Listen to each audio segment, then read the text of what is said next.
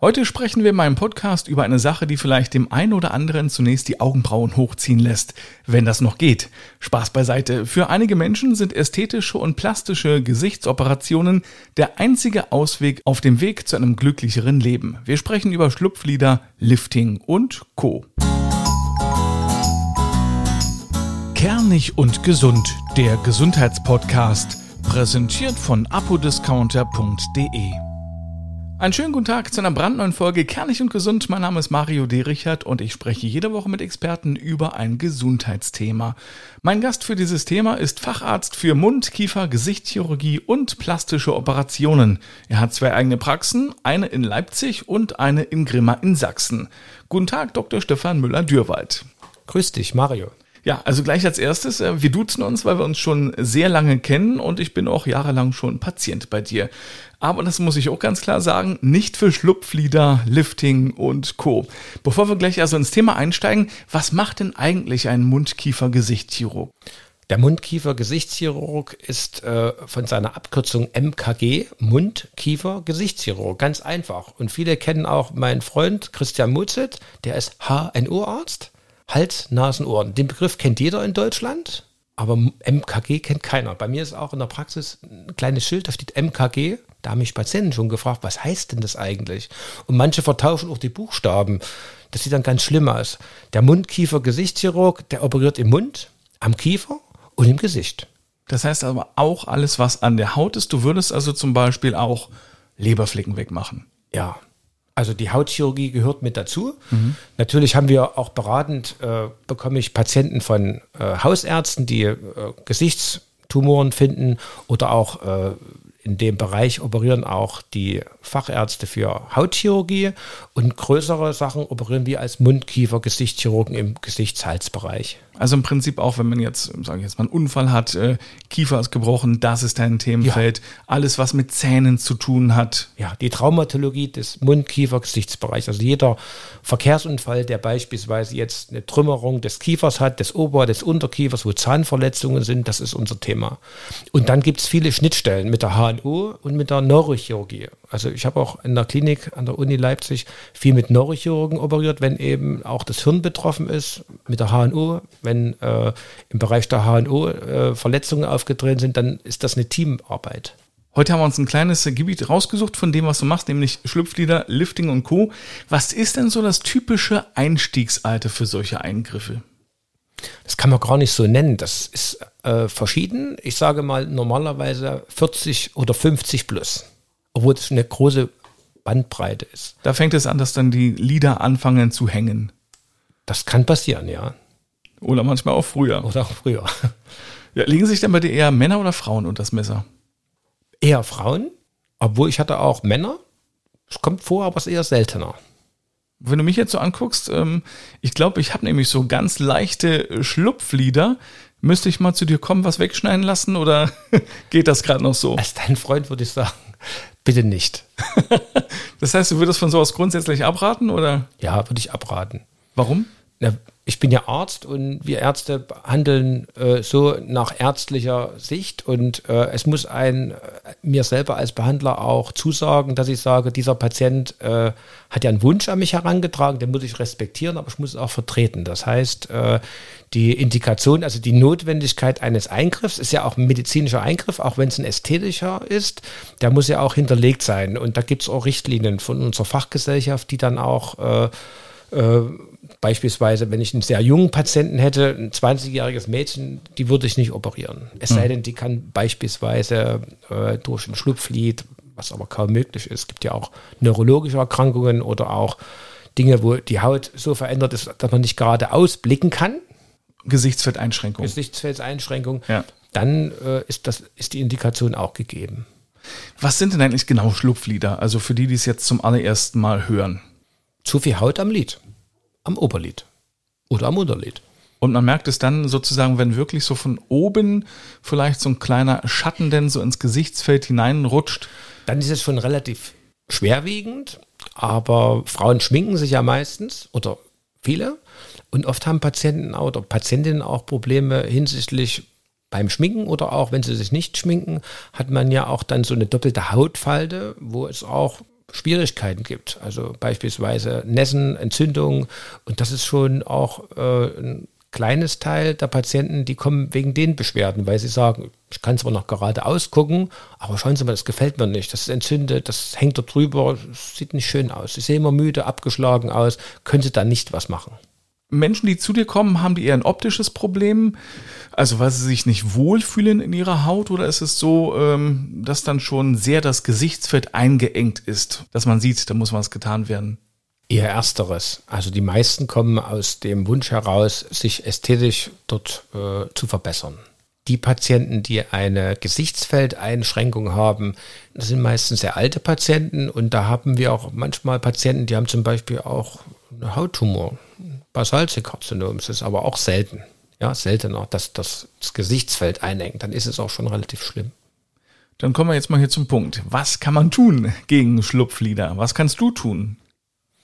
Ja, grundsätzlich äh, beraten wir die Patientinnen und Patienten, schauen uns die an. Dazu gehört eine ordentliche Fotodokumentation. Äh, man muss ein bisschen wissen, natürlich sind die gesund, was haben die für einen Lebenswandel, das spielt ja auch eine Rolle. Und dann äh, muss man sich anschauen, wie äh, sind die Wünsche des Patienten. Ja, aus einer 50-Jährigen kann man ja kein 20-jähriges Kunstwerk machen, sondern es muss immer, äh, also ich sage immer so, es darf nicht auffallen. Es muss besser sein, aber es darf am Gesamtausdruck des Patienten natürlich aussehend nicht auffallen. Dann aber, ist es perfekt. Aber im Prinzip als Laie stelle ich mir vor, du ziehst einfach das Augenlid runter oder die Patientin oder der Patient macht es runter, gehst dann wahrscheinlich mit so einem Stift da lang, wo der Schnitt passiert, entnimmst äh, einen Hautstreifen, es wird wieder zusammengetackert, fertig. Äh, kurz gesprochen kann man das so nennen, kann man so stehen lassen. Da gibt es auch genaue Tests, weil es darf auch nicht zu viel Haut weg sein. Dann Sonst sieht es unnatürlich aus. Ja, dann geht das Auge nicht zu. Und dann wäre beispielsweise oh. ganz einfach gesagt Fahrradfahren, Wind von der Seite, tödlich fürs Auge, weil das entzündet sich dann. So eine Erosion bildet sich dann, weil die Bindehaut dann entzündet ist und das wäre schlecht. Und ist auch schwer korrigierbar. Also man muss schon Erfahrung damit haben und entsprechend äh, dann schon abschätzen, wie viel Haut wirklich weg muss. Äh, daran habe ich noch nie gedacht. Stimmt. Wenn zu viel Haut da ist, kann ja auch im schlechtesten Fall äh, zu wenig Haut bloß noch da sein. Ja, zu wenig Haut ist auch nicht gut. ähm, wie lange dauert denn der Eingriff? Halbe Stunde ungefähr. Örtliche Betäubung, ambulant. Und natürlich vorher eine ordentliche Aufklärung. Mindestens 24 Stunden sollte man vorher der Bedenkzeit auch haben. Und nach Fotodokumentation im Sitzen, im Liegen, man muss auch verschiedene Lagepositionen beachten. Bei der Untersuchung wird dann der Eingriff durchgeführt.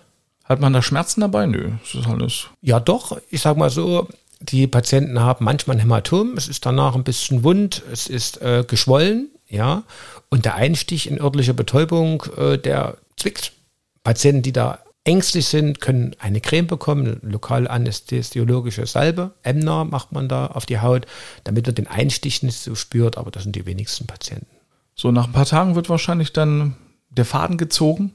Genau, so sechs, sieben Tage spätestens sind die Fäden raus. Und dann dauert es noch insgesamt so zwei Wochen, bis das langsam die Schwellung abklingt und die Hämatome. Sieht man die Narben? Wenn du mich anschaust, nicht. Wenn du die Augen zumachst, wirst du einen feinen Strich sehen, der auch auffällig ist, der manchmal etwas gerötet ist, der dann über die nächsten, ich sage mal so, nächsten halben Jahren verblasst. Man sollte nichts sehen. Auch beim Blick nach unten sollte man kaum was sehen. Deswegen ist eben die Frage, eben wie viel Haut nehme ich weg, damit das wirklich gut aussieht. Ja, und der Vorteil ist dann wirklich bei solchen Geschichten, dass man damit erreichen kann, dass man auch deutlich jünger aussieht. Wenn der Patient fragt, was machen Sie eigentlich, gehört zu der Aufklärung, ja, das ist ja nicht nur Haut, die wegkommt. Das muss man auch wissen. Also es kommt Haut, manchmal wird der Muskel gespannt, gerafft und es wird auch manchmal, das Auge liegt ja in einer Art Fettkörper ein, wird auch ein bisschen Fett gezupft. Deswegen die Hämatome, weil Fett kann stärker bluten. Und deswegen ist es eben auch ein chirurgischer Eingriff. Gibt es Alternativen zur OP? Zum Schlupflied an sich äh, schwer. Eigentlich nicht, weil zu viel Haut oder Muskelfett Gewebsprolaps sagen wir, also Prolaps, dass das nach außen sich wölbt mit Cremes, die äh, gehen ja nicht in das Tiefe der Gewebe rein. Also eine richtige äh, Alternative hat, hat man nicht. Dann rutschen wir jetzt mal vom Oberlid zum Unterlid. Das würde mich noch interessieren. Es gibt ja auch viele Menschen, die haben ausgeprägte Tränensäcke. Ähm, das wäre also für dich auch kein Problem, da denn zu korrigieren. Da ist sogar mehr entscheidend, ob das eher auch vom Fettgewebe kommt. Es gibt ja auch, man hat ja darüber einen Muskel, also muss schon die Gesamtheit betrachten und das ist analog von oben auch unten möglich. Aber im Prinzip läuft das genauso ab wie beim Oberlied. Wirkt, läuft genauso ab wie im Oberlied. Und auch da gibt es dann im schlimmsten Fall für ein, zwei Wochen erstmal ein ordentliches blaues Auge. Richtig. Aber wenn es dann verheilt ist, dann sieht es fantastisch aus. Dann sollte es besser aussehen, ja. Okay, dann jetzt mal äh, Butter bei die Fische. Was kostet das denn eigentlich? Da sage ich mal, muss man immer die Gesamtheit sehen. Es gibt Patienten, die haben große Angst. Ja, ein örtlicher Eingriff ist ja auch nicht für jeden so das Ding. Sagt Zahnarztangst. Jeder geht auch nicht gern zum Zahnarzt. Man braucht ein gewisses Gefühl zum Behandler, dass das auch in der Chemie stimmt. Wenn man das in örtlicher Betäubung macht, sage ich mal so um die 600 Euro pro Seite. Ja, wenn man das jetzt in Narkose nicht erträgt und wenn man da Angst hat. Äh, kann man das auch in Narkose machen, was ich aber nicht gut finde, weil Narkose hat ja immer ein gewisses Risiko, dann ist es eben deutlich teurer. Und wahrscheinlich auch von Arzt zu Arzt äh, ein bisschen unterschiedlich. Egal, ob man jetzt äh, in Bitterfeld ja. ist oder in München. Ja, aber grundsätzlich Narkose ist es nicht notwendig und ich würde dringend davon abraten, das in Narkose zu machen. Und gleich nach der kurzen Unterbrechung sprechen wir dann über Lifting. Werbung Apodiscounter.de stellt wieder den grandiosen Kernig und gesund Rabattcode zur Verfügung. Damit können Sie satte 10 Euro sparen. Günstiger shoppen geht kaum, denn bei apodiscounter.de sparen Sie sowieso schon bis zu 60 Prozent bei vielen Angeboten. Stöbern Sie dazu auf der Seite von apodiscounter.de und packen Sie alles in den Warenkorb, was Sie brauchen. Das Angebot ist riesig, von Arzneimitteln über Kosmetikprodukte bis hin zu Corona-Schnelltests. Wenn der Warenkorb mindestens 30 20 Euro anzeigt, geben Sie an der Kasse den Rabattcode Kernig10 ein und dabei darauf achten, dass Sie alles zusammenschreiben. Kernig10. Und schon haben Sie nochmal 10 Euro gespart. Am besten gleich mal reinklicken auf apodiscounter.de. Weiter geht es nun mit Dr. Stefan Müller-Dürwald. Wir sprechen heute über Schlupflieder, Lifting und Co. Schlupflieder hatten wir gerade, jetzt ist Lifting dran und äh, ich sagte gleich offen und ehrlich, einige Prominente scheinen es ja wirklich übertrieben zu haben, oder? Was sagst du? Ich hatte eingangs gesagt, es muss ein Gesamtkunstwerk sein. Es muss dem Patienten gefallen und auch dem Behandler. Und das Beste finde ich, wenn es nicht auffällt. Und zu viel ist eben zu viel. Wie zu wenig ist zu wenig. Und ich habe jetzt nicht im Kopf jemanden, der, der schlecht davon aussieht. Oder wie soll man das sagen? Äh, also Hollywood-Größen, wenn ich da denke an, an äh, Melanie Griffiths oder Meg Ryan oder ja, das ist schon manchmal ein bisschen sehr viel. Vielleicht wollen die damit auffallen. Ich weiß nicht, ob das. Ich denke dann mal an die Michael Jackson-Nase. Ich denke nicht, dass sie auffallen wollen. Ich denke, die wollen einfach ähm, ihre, ihr Alter, ihr jugendliches, junges Aussehen für ewig konservieren. Aber es ist halt nicht wirklich möglich. Zumindest nicht in der Qualität, wie die sich das vorstellen. Und dann äh, ziehen die immer mehr straff im Gesicht und dann kommt sowas bei raus, wo man die sieht und denkt, oh Gott, da ist überhaupt keine Mimik mehr da. Ja, aber dann kommt von mir der Gedanke, Schönheit kommt von innen, das ist auch wahr, auch wenn das niemand hören will. Aber es muss ja insgesamt passen. Und wenn du so maskenhaft aussiehst, wo keine Mimik, keine Beweglichkeit, das macht ja das Natürliche aus. Das ist ja gerade das Thema jetzt mit der Maske. Wenn ich mit Patienten spreche, ist ganz schwer, Mimik zu erkennen. Freude, äh, Angst, das ist schwer. Und wenn das bei so einer Maske nach so einer Operation nicht mehr machbar ist oder nicht sichtbar ist, dann ist was falsch gelaufen. Das finde ich schade. Es kommt immer auf die Dosis drauf an. Ne? Ja. Ich hatte schon mal mit einer wunderbaren Hautärztin im Podcast, da ging es um äh, ja, Botox und Hyaluronsäure und so. Da ging es mir auch darum, ne? man kann tatsächlich auch äh, dezent einspritzen oben an der Stirn, dass wirklich die Falten, die Stören weggehen, aber trotzdem, wenn man die Stirn runzieht, ist immer noch was da zu sehen. Wenn man lacht oder zornig ist, ist immer noch was zu sehen. Aber es gibt eben auch die äh, ja, blöden Beispiele, wo so viel Zeug da drin ist, dass es wirklich, wie du schon sagst, maskenhaft dann ist. Das passiert auch, gerade bei Botox machen wir ja auch. Da habe ich eine Patientin jetzt aktuell, die war nicht zufrieden. Die hat eine riesige Zornesfalte. Da habe ich auch gesagt, wir müssen ein Stückweise ranarbeiten. Wir beide sind neu. Wir experimentieren in Anführungsstrichen und müssen die richtige Dosis finden. Und die Dosis macht das Gift. Dann lass uns jetzt nochmal explizit über das Lifting sprechen. Ich als Laie stelle mir das wirklich so vor.